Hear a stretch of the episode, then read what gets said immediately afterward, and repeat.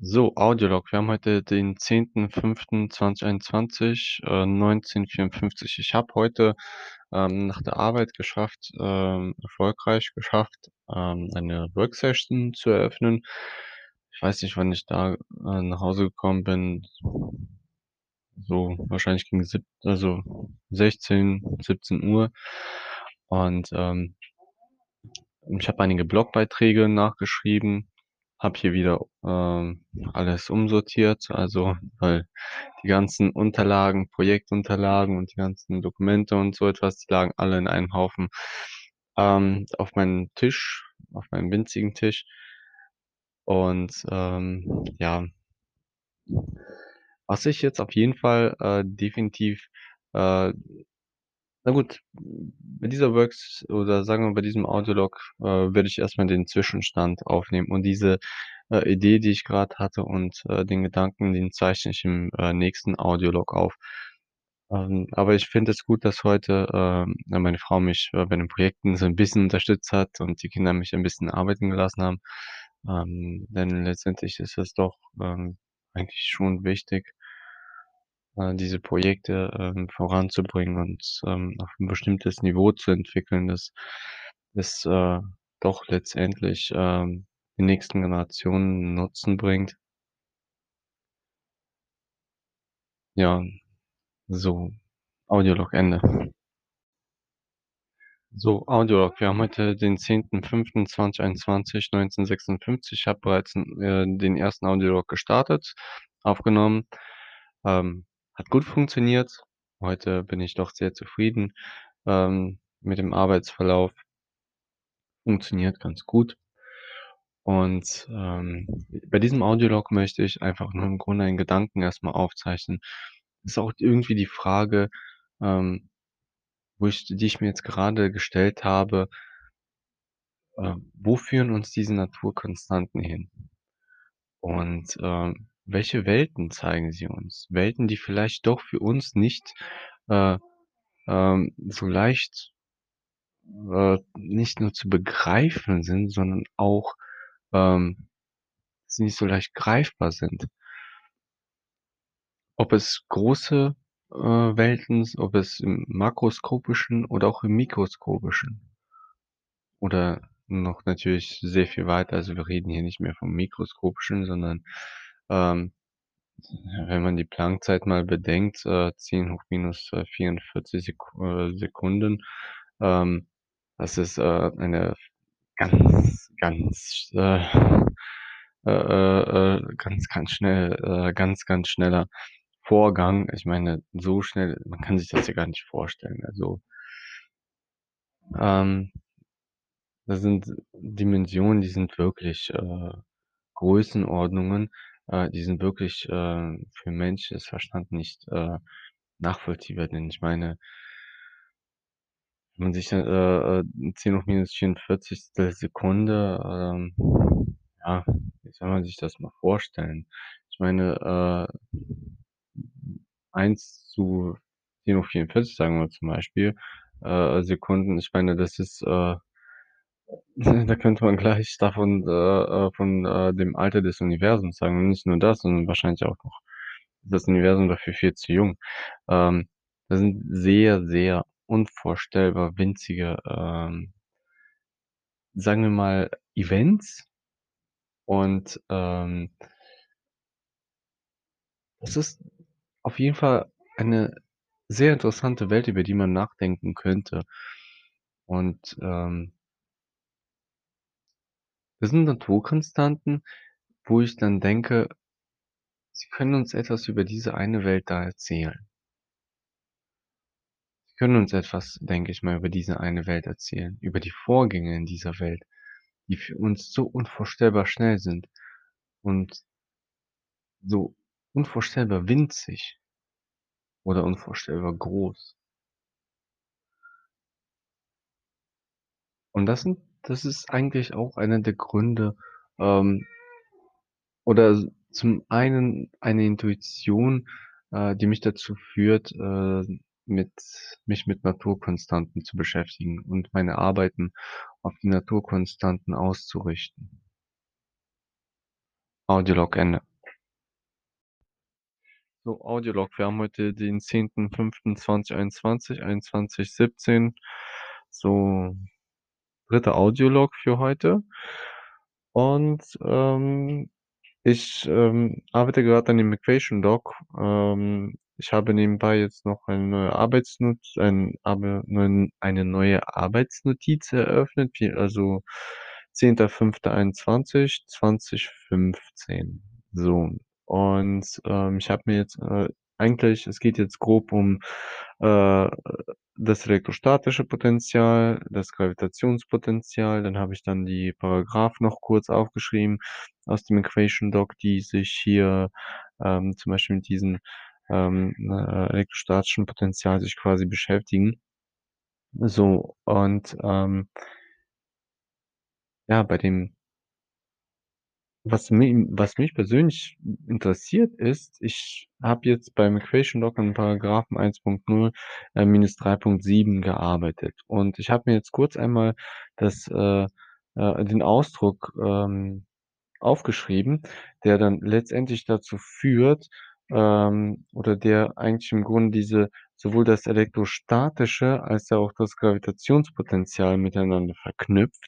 Und interessant fand ich dann zum Beispiel, ähm, dass man während der Herleitung an sich auch zum Beispiel Komponente besitzt, aus denen man zum Beispiel, ähm, das Newtonsche Gravitationsgesetz zum Beispiel schon bereits, ähm, äh, drin hat sozusagen, so. Ähm, ich begann eigentlich bei der Herleitung erst mal aus den Energien, genauer gesagt aus der potenziellen Energie. So, und, äh, man hat zum Beispiel, äh, mc² und, äh, das c² an sich kann man als, äh also umschreiben als 1 geteilt durch Epsilon 0 mal μ 0 so. Und, äh, das ist dann c² an sich, ähm das ist also mc² oder, äh, M MP, also Planckmasse mal c² oder man kann's auch anders umschreiben, Planckmasse mal, äh, einen Bruch, der so lautete: 1 geteilt durch Epsilon 0, äh, μ 0.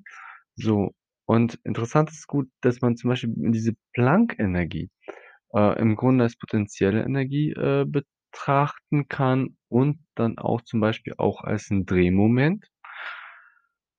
Und ich begann auch, ähm, bei dem Paragraphen 1.0 minus 3.7, äh, die Quelle, äh, dieser Herleitung dieses Paragraphen äh, ist in dem Arbeitsnotiz äh, bei den Arbeitsnotizen vom 31.03.21. So, und interessant fand ich dann zum Beispiel, dass man, äh, das B-Feld mit dem elektrostatischen Potential und dem Gravitationspotential zum Beispiel verknüpft. Und das B-Feld musste dann aber, äh, mal eine mit der Zeit quasi multipliziert werden. Und dann bekommt man diese 2 Potenziale oder genauer gesagt, äh, den Bruch, äh, wo man zum Beispiel elektrost äh, also das elektrostatische Potential geteilt durch das Gravitationspotential ist dann gleich das B-Feld mal die äh, Planck-Zeit. Ähm, so, und, ähm, während der Herleitung dieses Ausdruckes, ähm, das eigentlich im Grunde, wie gesagt, aus den äh, aus, äh, dem Gedanken hergeht, dass man, äh, eine Induktionsspannung mal die Ladung, äh, zum Beispiel, äh, nimmt, ähm dass man das im Grunde mit dem, äh, äh, E ist gleich mc² Gedanken gleichsetzt. Also, auf der einen Seite haben wir, ähm, mc² ist gleich U Induktion mal die Planck-Ladung. Und, ähm, c² äh, also das, ähm, c² schreiben wir jetzt um. Äh, das c² kann auch ein Gravitationspotential sein, aber das c² schreiben wir jetzt um in zwar in 1 geteilt durch Epsilon 0 und μ 0. So, und, äh, während der den Herleitungen oder des Herleitungsprozesses, ähm, ist mir dann aufgefallen, dass zum Beispiel aus dem Induktions äh, sagen wir mal, aus dem Induktions ähm, Term, so oder aus dem Induktionsgesetz, also dem Part, äh, der den Induktions äh, äh, den den Induktionstermen verschrieben ist sozusagen, dass man daraus zum Beispiel eine Fläche herholen kann, also, äh, LP2 oder anders ausgedrückt, äh, R-PKG-1 zum Quadrat. Und diese R-PKG-1 zum Quadrat, das hat zum Beispiel 'ne Komponente also, das ist eine der Komponenten, zum Beispiel, äh, die, äh, für das Newtonsche Gravitationsgesetz benötigt wird. Und, ähm, dann hat man zum Beispiel, äh, dieses ε0 und μ0. Das kann man dann wiederum, ähm, als ein Gravitationspotential umschreiben. Und zwar hat man dann, äh, beim Gravitationspotential das ist dann aber der Kehrwert. Und zwar, ähm, äh, R-PKG-1, äh, geteilt durch G-MP. Also, MP ist dann die Planck-Masse. So, und dann hat man an sich dann quasi schon alle Komponente, um dann wiederum hier, äh, die Planck-Masse dann, äh, weil sie ja, äh, im Nenner steht also, das ist die Planck-Masse, die aus dem ε0 und μ0, ähm, sagen wir mal, herausgezogen wird, äh, mit der äh, mit der Gravitationskonstante. So, die bringt man zum Beispiel auf die andere Seite zu der anderen Planck-Masse, genauso wie die Gravitationskonstante. So, dann hat man schon mal G, dann MP, also Planck-Masse 1 und die Planck-Masse 2. Die Planck-Masse 2 ist aber die Planck-Masse, die eigentlich aus den ε0 und μ0 geholt wurde. So, und, ähm, das R-PKG-1, ähm, äh, sagen wir mal, Quadrat, so, diese Fläche, ähm, die wiederum haben wir aus dem, äh, Induktionsgesetz. Und das Interessante ist, dass man bei dem Induktionsgesetz zum Beispiel ähm, wir haben da 'ne Fläche und diese Fläche verändert sich. Und zwar innerhalb einer Planck-Zeit. Das ist dann natürlich das Induktionsgesetz, ne? Ähm, und interessant ist dann auch, wenn wir dann dieses R-PKG-1, äh, äh, auf die andere Seite bringen, so haben wir auf der einen Seite, äh, den Newton. So, natürlich müssen wir da, äh, äh, die Planck-Ladung, auf die, äh, rechte Seite bringen. Hier ist bei mir auf der Gleichung die linke Seite ist dann für den äh, für den Newton reserviert. So, die rechte Seite, dann bringen wir die Planck-Ladung auf die rechte Seite. Und interessant ist dann, dass wir hier, ähm, das B-Feld, äh, haben und das B-Feld dann mal ein Geschwindigkeitsterm und dann mal, äh, die Ladung und, äh, das wiederum ist dann, äh, Lorenz. Also, man hat dann quasi aus dem Induktionsgesetz oder man hat dann, äh, das Induktionsgesetz verknüpft und, äh, über diese, äh, Epsilon 0 und Mu 0 haben wir dann im Grunde, äh, das erst den Newton, weil, äh, Epsilon 0 und Mu 0, da hat man da haben wir äh, das haben wir mit dem Gravitationspotenzial verknüpft und, ähm, wie weil wir dann durch den Induktions äh, also, durch die Induktionskomponente U, I und D weil wir dadurch eine, äh, Zeit bekommen haben, also 'ne Zeitkomponente, konnten wir aus der Zeitkomponente auch eigentlich 'ne Geschwindigkeitskomponente basteln. Also, weil wir auf der anderen Seite wiederum R-PKG-1 haben. Und dieses R-PKG-1 aber, ähm, gehört dann zu äh, zu dem Gravitationspotential. So, ähm, das ist so im Grunde so quasi diese Verknüpfung von diesen 3 Komponenten. Wir haben einmal das Induktionsgesetz, das, äh, äh, Coulomb äh, das, äh, elektrostatische, äh, Potential und dann, äh, das Gravitationspotential. Und aus diesen 2 oh, oder sagen wir eigentlich 3 Komponenten, ähm, haben wir dann im Grunde Newton und Lorenz. Und das finde ich sehr interessant. Natürlich, wo ich mir aber dann noch überlege, ist, ähm, dass es sich eigentlich um eine Geschwindigkeit handeln muss. Und bei aber beim Lorenz haben wir ja 'ne Bahngeschwindigkeit. Aber hier, hm, habe ich zum Beispiel eine, äh, Längenkomponente, also das R-PKG-1, ähm, und, äh, was im Grunde der Planck-Ladung entspricht und, äh, RPKG 1 geteilt durch dp, ähm, also die Planck-Zeit, da, ähm, bekommen wir die Lichtgeschwindigkeit. Aber hier, ähm, haben wir an sich eine Komponente, ähm, wo ich mir dann überlege, ähm, wir haben RPKG 1, so, das ist der Radius. Äh, und der Radius, das ist an sich ja 'ne Länge, die zum vom äh, äh, vom Kreisäußeren zum Kreisinneren zeigt oder umgekehrt, je nachdem. Ähm und da haben wir halt dieses TP, so. Äh, das TP, äh, also die Planck-Zeit und aus diesen 2 Punkten können wir an sich ja auch quasi also jetzt von den äh, von der Größenordnung her können wir ja 'ne Geschwindigkeit rausbauen, weil wir haben eine Länge und eine Zeit. Und wenn wir aber anfangen, zum Beispiel, äh, das aus dem aus der geometrischen Perspektive zu betrachten, so erkennen wir normalerweise an sich, ähm, jetzt, äh, den Lorenz immer, dass dass wir haben ein B-Feld, dann haben wir eine Geschwindigkeitskomponente, die aber jedoch nicht, äh, ähm, sozusagen, äh, zum Inneren zeigt, ja, so, sondern sie zeigt, äh, nach außen. Also, das ist 'ne Bahngeschwindigkeit. So, und, äh, der Vektor, der zeigt eigentlich im Grunde nicht zum Zentrum hin, sondern nach außen oder, äh, ja, perpendikular oder 90 C, äh, zum äh, zum Zentrum, so.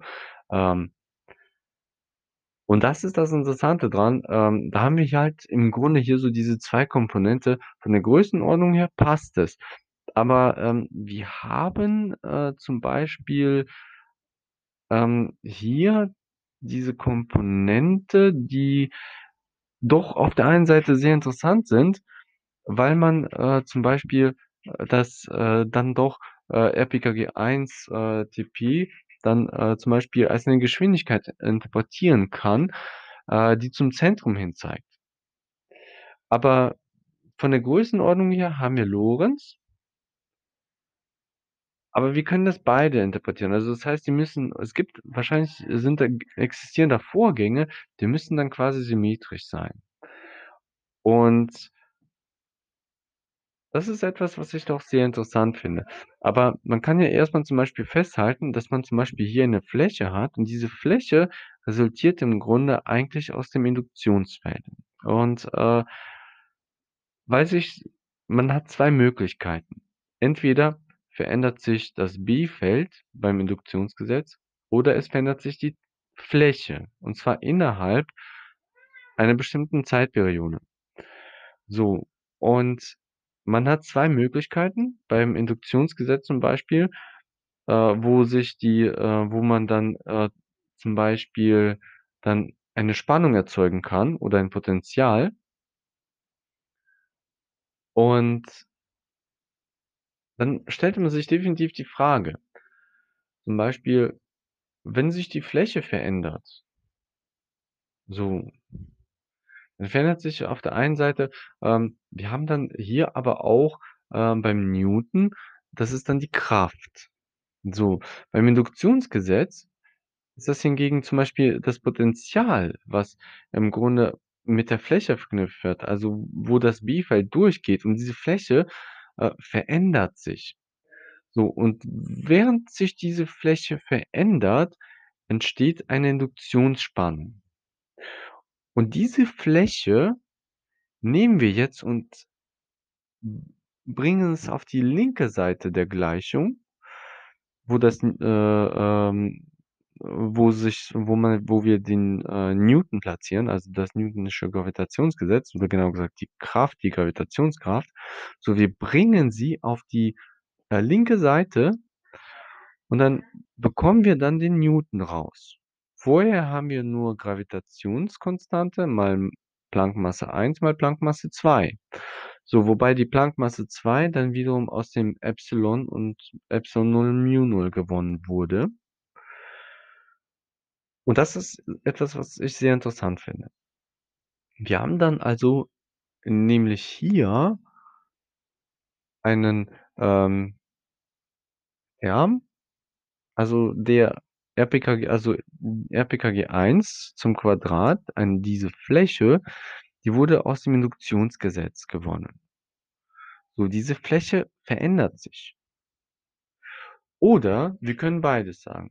Wir haben also diese Komponente, die RPKG2, äh, RPKG1 Quadratkomponente kann sich ändern oder das B-Feld kann sich dann im Grunde ändern.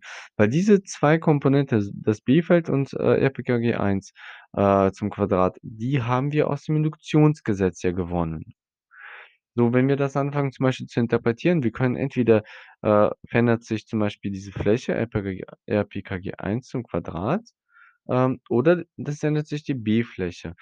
So, und diese Zeitkomponente an sich, die haben wir zum Beispiel, ähm, unter den RPKG1, ähm, Term oder genau Objekt getan, also oder, äh, zusammengefügt. So haben wir dann auf der einen Seite hier eine, äh, C-Komponente, also eine Lichtgeschwindigkeitskomponente und dann mal die Planck-Ladung. Und dann haben wir auf der, äh, linken oh, ne, auf der rechten Seite haben wir dann den Lorentz und auf der linken Seite haben wir, äh, dann den Newton. Was interessant ist, ist zum Beispiel, dass beim Lorentz, äh wir haben ja beim Lorentz zum Beispiel eine das ist eine Kraft, äh, die nach innen zeigt, so. Äh, und, äh, die Gravitationskraft, die zeigt ja auch nach innen. Also, wir haben also anziehende Kräfte hier. Genauer gesagt, also beim bei der Gravitationskraft haben wir an sich ja anziehende Kräfte zwischen 2 Massen. So, die das ist, äh, äh, der Punkt, äh, oder sagen wir mal die Gravitationskraft, die wir äh, die für uns, ähm, sagen wir mal, natürlich ist und, äh, die wir auch so kennen.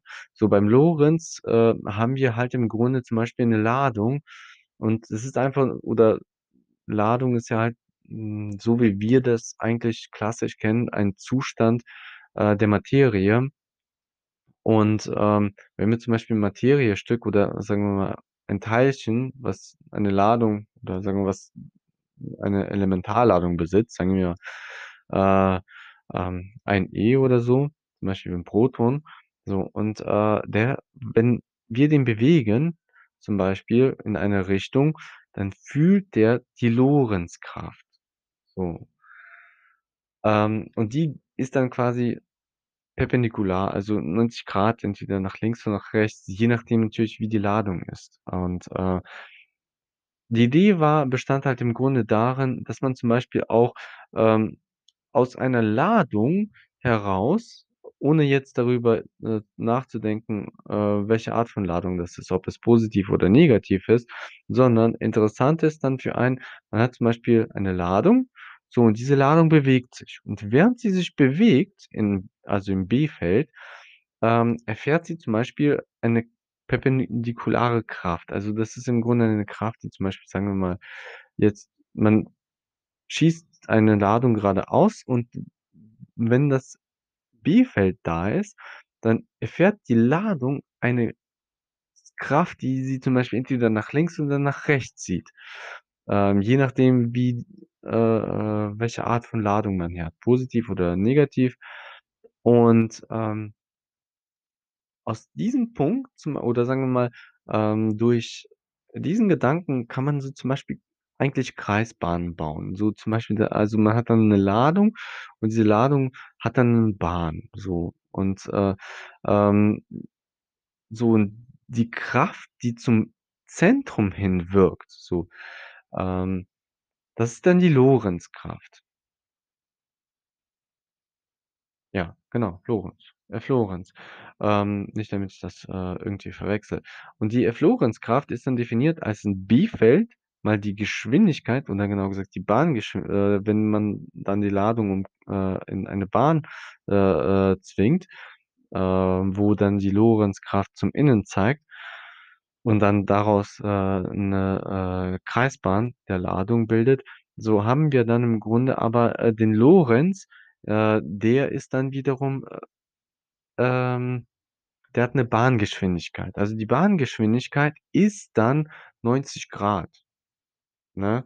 Äh, äh, die Bahngeschwindig ähm, was rede ich da für 'n Blödsinn? Die Bahngeschwindigkeit, sie, äh, ist dann jetzt, ähm, sagen wir mal, zum Zentrum hin auf 'n äh, 90 äh, ausgerichtet, so. Ähm, somit zeigt im Grunde der Vektor, der, äh, der Vek der Geschwindigkeitsvektor nicht zum Zentrum hin, sondern 90 also der Bahn entlang. Ähm, oder perpendikular. Und dann haben wir dann im Grunde dann noch mal den Ladungszustand, ne? Und das ist dann interessant. Wir dass man im Grunde in diesem Paragraph 1.0 minus 3.7, äh, dann im Grunde diese Dinge zusammenfügen kann. Okay, gut. Ich bin jetzt, äh, schon bei 20 Minuten. Ich sollte das nicht länger, äh, ähm, in die Länge ziehen, aber es ist der Paragraph 1.0 minus 3.7 und der ist doch an sich interessant, weil man in diesem Paragraphen dann, äh, die, äh, ähm, beide Kräfte zusammen hat, also die Magnetfelder und, äh, die Gravitationsfelder und auch zugleich, äh, die Elektrostatischen Felder haben aber nicht. Ähm die Elektrostatik haben wir hier in diesem Fall aber nicht. Die Elektrostatik ist hier kombiniert mit Epsilon 0 und μ 0, also in C2. Aber gut, jetzt, äh, äh, beende ich mal an diesem Punkt mal den Audiolog, dann sonst wird es zu lang. Audiolog Ende. So, Audiolog. Wir haben heute den 10.05.2021, 22:38 und, ähm, gut, erst mal, äh, möchte ich festhalten, das mit den Audiologs funktioniert eigentlich ganz gut. Und, ähm, 2. zu dem eigentlichen Thema. Ähm ich habe jetzt hier, äh, einen Arbeitsnotizzettel angefangen, äh, 10.05.21, 2015 und, ähm, ich habe den eigentlich im Grunde angefangen, als ich den Paragraphen 1.0 minus 3.7, ähm, angefangen habe zu erarbeiten. Und ich fand dann etwas doch sehr Interessantes, weil, äh, als während ich die Gleichung aufgestellt habe, so fand ich dann heraus, dass zum Beispiel, ähm, dieser Ausdruck, den an dem ich grad gearbeitet habe, ähm, im Paragraphen 1.0, äh, minus 3.7, der eigentlich aber, äh, aus dem früheren, äh, Arbeitsnotizzettel vom 31.03.21, den ich da hergeholt habe, den wollte ich in das Equation Book integrieren. Und was mir dann aufgefallen ist, dass, ähm, 1. man hatte da zum Beispiel, äh, äh, die Komponente, die für das Newtongesetz eigentlich relevant sind. Und 2. äh, und jetzt natürlich die anderen Komponenten wiederum, die auf die andere Seite, ähm, gebracht werden, die wiederum, äh, werden, äh, dann dafür, äh, benötigt, um, äh, eine Lorentzgleichung oder die Lorentzkraft, äh, zu bauen, herzustellen, wie auch immer. Ähm, mir fällt jetzt, äh, nix Besseres ein, also um das zu beschreiben. Ähm, so hat man auf der einen Seite die Gravitationskraft und auf der anderen Seite die Lorentzkraft. Ähm, beide sind, äh, wenn's um die Kräfte geht, ähm, so haben wir sowohl die Lorentzkraft als auch die Gravitationskraft haben da haben wir wiederum 1., äh, hier in diesem Fall, äh, sind die Beträge gleich und 2. die Richtungen der Kraftvektoren sind ebenfalls gleich. Ähm so. Ähm Interessant fand ich dann aber zum Beispiel die Kombination dann, als ich dann weitergedacht habe, so habe ich das im zwan äh, in dem Arbeitsnotizzettel vom 10.05.21, 20 äh, 15, was ich woran ich jetzt grad arbeite, der ist jetzt leider auch schon voll. Ähm, ich kam eigentlich zu einem Verhältnis. So, auf der einen Seite, man kann zum Beispiel, äh, die linke Seite kann man, ähm, zum Beispiel als ein, äh, Drehmoment betrachten. So, der Grund dafür ist, dass man E ist gleich mc äh, also M M mal c², also Masse mal die Lichtgeschwindigkeit zum Quadrat zum Beispiel oder Planck-Masse mal die Lichtgeschwindigkeit zum Quadrat und, äh, daraus resultierende Energie, also Planck-Energie, ähm, kann man auch als ein Drehmoment betrachten, so, äh, oder bezeichnen. Ähm, von der sagen wir jetzt, ähm, von den Größen, also von den Beträgen her, äh, sind sie identisch. Und das ist das, was ich eigentlich im Grunde auch wollte, was auch, äh, für mich persönlich sehr interessant war. Ähm Interessant wird es aber auch dann wiederum, wenn wir zum Beispiel hier die, ähm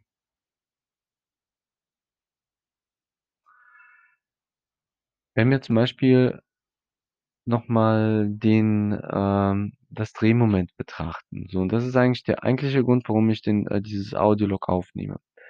Ähm ich habe etwas, äh, also, wenn ich jetzt angefangen habe, das äh, jetzt diesen, ähm wie heißt das noch mal, dieses äh, äh, diese Darst die Gleichung, hm, zu, ähm, ja, äh, zu analysieren, mal zu gucken, welche Komponente, äh, äh, die Gleichung enthält, äh, wie zum Beispiel werden, äh, die Komponente interpretiert und, äh, zum Beispiel auch, äh, wie werden sie klassisch benutzt und, ähm interessant fand ich dann zum Beispiel, wir haben auf der einen Seite das Drehmoment. So, bei dem Drehmoment ist es dann so, dass man zum Beispiel, äh ähm, das wird ja im Grunde definiert Kraft mal den Radius, also da, wo die Kraft hinwirkt, ähm, zum Beispiel, äh, und dann haben wir halt dann noch, quasi den Radius und dann haben wir 'n Punkt, auf dem zum Beispiel dieses Drehmoment wirkt. Und interessant finde ich es zum Beispiel,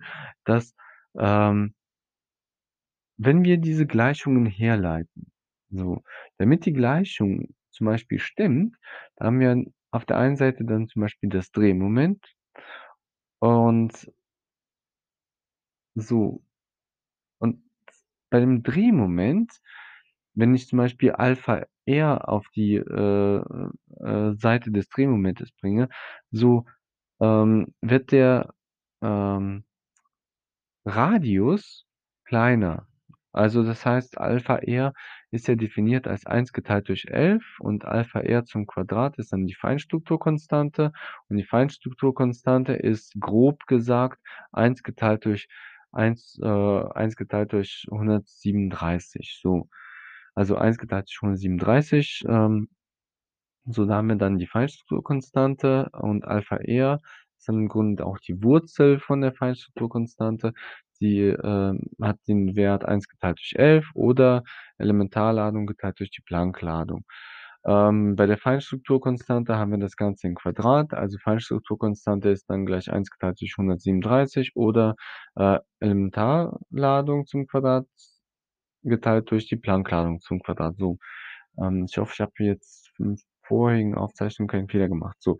Aber das halte ich jetzt mal erst mal fest. Und interessant wird es dann zum Beispiel, wenn ich jetzt mir den Ausdruck mal anschaue, so, zum Beispiel bei, äh, der Gravitationskraft, je weiter ich zum Beispiel, äh, von vom Zentrum zum Beispiel ausgehe so, desto schwächer wird die Kraft. Wenn ich das aber zum Beispiel auch mit dem Gravitat äh, wenn ich das auch zum Beispiel mit dem, äh, Drehmoment verknüpfe und schaue, gut, ähm, wenn ich einen Wert größer mache, was passiert? Zum Beispiel, wenn zum Beispiel, äh, bei dem Drehmoment, wenn der Radius hochgeht und die Konst Kraft konstant bleibt, so, dann, äh, muss das Drehmoment run äh, dann muss das Drehmoment auch hoch. Wenn die Kraft hochgeht, äh, und der Radius ist konstant, dann dreht äh, dann, äh, geht der Drehmoment auch hoch. Wenn ich aber die zum Beispiel die Gravitationskraft, ähm, da einsetze oder auch die Coulombkraft, je nachdem, weil beide sind an sich sehr ähnlich, wenn's um den Radius zum Quad also, wenn's, äh, diese Abstand zum Quadrat-Regelung geht, ähm wenn ich diese 2 äh, wenn ich zum Beispiel diese diesen Typ von, ähm, Kräften einsetze da in die Gleichung, also, in die in die Drehmomentgleichung, so wird es zum einen sehr interessant. Wenn der Radius wächst, dann muss die Kraft schwächer werden damit das Drehmoment auch schwächer wird. Und die Kraft muss aber um eine bestimmte, äh, Portion äh, schwächer werden, ähm, damit das Drehmoment auch, äh, kleiner wird. Und interessant wird es auch zum Beispiel, dass, ähm, wenn ich ähm, wobei wir müssen dann auch betrachten, dass die Kraft, äh, zum Beispiel aber, dann wiederum aber auch ich weiß noch nicht, wie ich das verknüpfen soll, weil beim Drehmoment haben wir die Kraft, die wirkt ja eigentlich perpendikular, also 90 ist so, dass man 'ne Drehbewegung hat, so nach dem Motto. Und aber interessant finde ich dann, dass wenn ich zum Beispiel wenn der Radius weiter entfernt geht, so, wenn ich, äh, äh, so vom Zentrum wenn der Radius wächst wird die Kraft kleiner. So. Man kann auch sagen, zum Beispiel, was wäre, wenn, äh, äh wenn wir zum Beispiel wenn das Drehmoment konstant bleibt, so. Und wenn der Radius wächst, muss die Kraft kleiner werden. Und interessant wird es auch, wenn die Kraft auch kleiner wird, so haben wir dann auch wahrscheinlich, äh, sagen wir mal, eine Komponente, die sich, äh, äh oder 'ne, äh, Komponente, die, äh, zum Beispiel die für 'ne Drehbewegung sorgt, die ist dann wirklich minimal, sie ist sehr winzig. Und, äh, je, ähm, größer ich den Radius mache, desto, äh sagen wir mal, schwerer wird das zum Beispiel sein, eine Bewegung zu beobachten.